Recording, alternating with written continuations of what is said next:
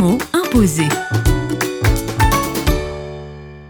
Avec Véronique Lavoué, directrice des projets auprès du sel, le mot imposé est aujourd'hui solidarité. Ça m'évoque euh, étrangement une idée finalement de solide, une idée de sol, une idée de terre. Être solidaire, c'est être solide ensemble, permettre à des personnes qui ont des fragilités, des vulnérabilités euh, à cause de différentes crises, à cause de la pauvreté, à cause de situations familiales compliquées. Être solidaire avec ces personnes-là, c'est leur permettre de devenir davantage solides. C'est quelque chose qui les construit pour l'avenir, qui leur donne euh, un avenir qui est meilleur que leur aujourd'hui. C'est ça pour moi la route de la solidarité ou la route de la solidité.